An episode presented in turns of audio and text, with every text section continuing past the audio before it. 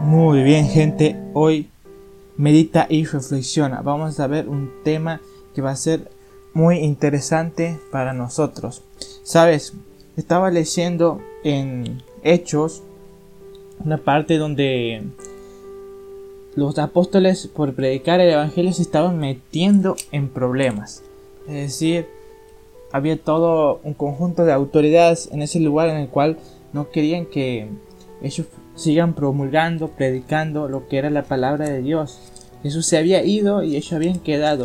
Y después del Pentecostés se activaron de una forma totalmente espiritual y la iglesia dice que comenzó a crecer de una manera exponencial. Y en Hechos 5:38, cuando estaban discutiendo entre apedrearlos o no a los apóstoles, se levanta un hombre conocido como Gamayel, el cual era un doctor de la ley, venerado por todo el pueblo. Y él decía en el versículo 38 del capítulo 5, y ahora os digo, apartado de este hombre y dejalo, porque si este consejo o esta obra de los hombres se desvanecerá si es que no es de Dios, mas si es de Dios, no lo podréis destruir. No sabéis si estás luchando contra Dios. O sea, el tipo este decía, si realmente es de Dios, esto no, no va a parar, no se va a destruir, porque aquellas cosas que son de Dios, que están en el centro de la voluntad de Dios, permanecen en el tiempo. Y este es el título de este contenido. Cuando es de Dios, no puede desvanecerse. Es decir, cuando estamos en la voluntad, centrados en ella, no se puede desvanecer eso. Los apóstoles estaban en el centro de la voluntad de Dios, es decir, que ellos hacían todas sus obras, todas sus acciones direccionadas y apoyados por la mano de Dios, tal así que ir en contra de ellos era ir en contra de Dios. Cuando tu vida va en dirección a la de Dios, quien va en contra de ti no va en contra de ti, sino en contra de Dios. Nadie puede parar lo imparable o lo que Dios disponga. Él es quien tiene la autoridad. Él es el quien quita, quien agrega, quien maneja los tiempos. Él tiene la soberana voluntad del universo. Y oponerse a Él solo trae frustración. Es por eso que como cristianos debemos tener la seguridad a quién estamos representando y si en verdad lo estamos representando. Sabes, en la Biblia, antes que Jesús comenzara su ministerio público, dice que hay una persona en la cual preparó su camino y este es Juan el Bautista. Y él decía que no era ningún profeta antiguo ni no era el Cristo, sino que él era el que iba a preparar el camino a Cristo. Y él menciona una parte del profeta Isaías en el capítulo 40, versículo 3, dice que él es la voz que clama en el desierto. Preparad el camino a Jehová, enderezar la calzada en la soledad de nuestro Dios. Él habla de que él era la voz en el desierto. Sabes, todavía falta una segunda venida y creo que aquellos que han entendido que tienen un propósito y que tienen que predicar la palabra de Dios a toda persona estamos preparando el camino de Cristo para la segunda venida. Es decir, somos una voz en el desierto, en el desierto del pecado, en el desierto de la tristeza, en el desierto que representa no tener a Dios. Y enderezar la calzada en nuestra soledad, Después dice, todo valle sea alzado y bájese todo monte y collado, y lo torcido se enderece y lo áspero se allana, y se manifestará la gloria de Jehová, y toda carne juntamente la verá, porque la boca de Jehová ha hablado.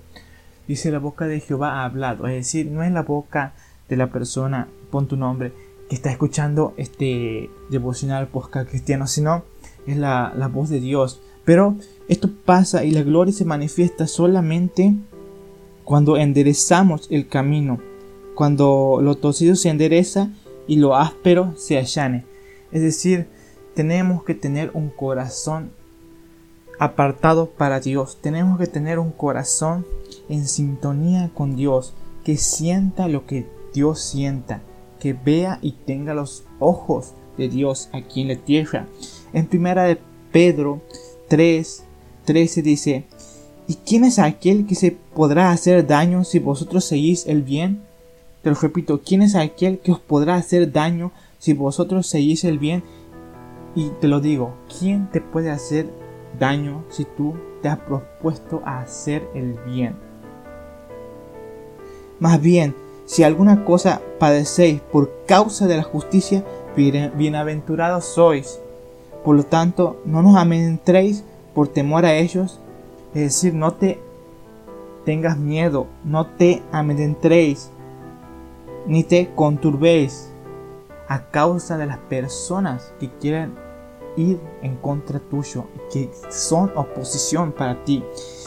Y en el versículo 15 de primera de Pedro dice, sino santificad a Dios el Señor en vuestros corazones y estad siempre preparados para presentar defensa con mansedumbre y reverencia ante todo aquel que demande razón de la esperanza que hay en nosotros. Dice, santificad nuestro corazón a Dios, es decir, apartar nuestro corazón a Dios, que nuestro corazón tenga lugar especial para Dios y que dejemos y rechacemos todo aquello que es pecado, todo aquello que nos contamina porque eso nos hace que no seamos un canal, no seamos la voz en el desierto, con la contundencia que tiene que ser, con la manifestación de Dios. Es decir, tiene que nuestro corazón estar apartado a Cristo y estar preparados para dar respuesta a toda razón que demande sobre la esperanza que hay en nosotros. Aquí habla de no solamente orar, no solamente estar en santidad, no solamente eso alcanza, hay que tener sabiduría, hay que memorizar la palabra de Dios, hay que leer, hay que tener una fuente de conocimiento para poder fluir y dar respuestas que sean certeras a necesidades reales de la gente. Y eso se lo hace a través de una comunión en sabiduría con Dios, meditando y reflexionando en su palabra. ¿Por qué no también en libros, videos que hablen sobre Dios o contenidos como estos que nos preparen cada día, pero que estemos dispuestos a predicar la palabra de Dios a las demás personas? Es importantísimo. Continúa diciendo, teniendo buena conciencia para los que murmuran de vosotros, como los malhechores sean avergonzados de los que calumnian vuestra buena conducta en Cristo. Versículo 17, porque es mejor que padezcáis haciendo el bien si la voluntad de Dios así lo quiere, que haciendo el mal. ¿Sabes? En, hechos, cuando las autoridades del pueblo no deciden eh, matar a los apóstoles, sino que dejarlo que sigan con su camino porque vamos a ver qué pasa, porque si es de Dios se van a mantener. Eso es lo que había dicho esta persona sabia. Pero dice que después se organizaron y le pegaron latigazos a estas personas los apóstoles. Ellos sufrieron castigos, sufrieron cárceles, sufrieron maltratos, sufrieron mucha oposición a causa de Cristo.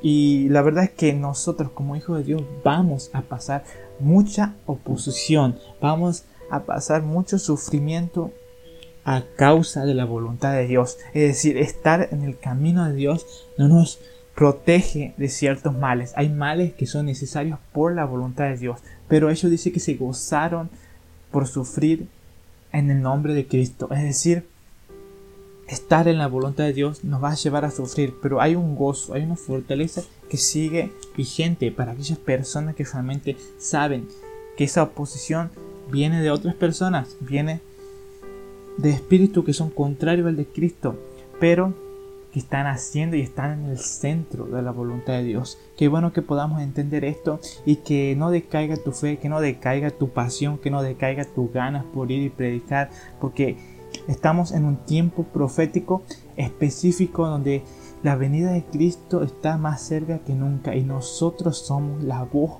que clama en el desierto y aquella que tiene que estar preparada para todo lo que venga. Por eso, qué bueno que podamos estar preparados para sufrir y también para gozar de las victorias que vamos a tener a través de predicar, de hablar y de seguir la voluntad de Dios.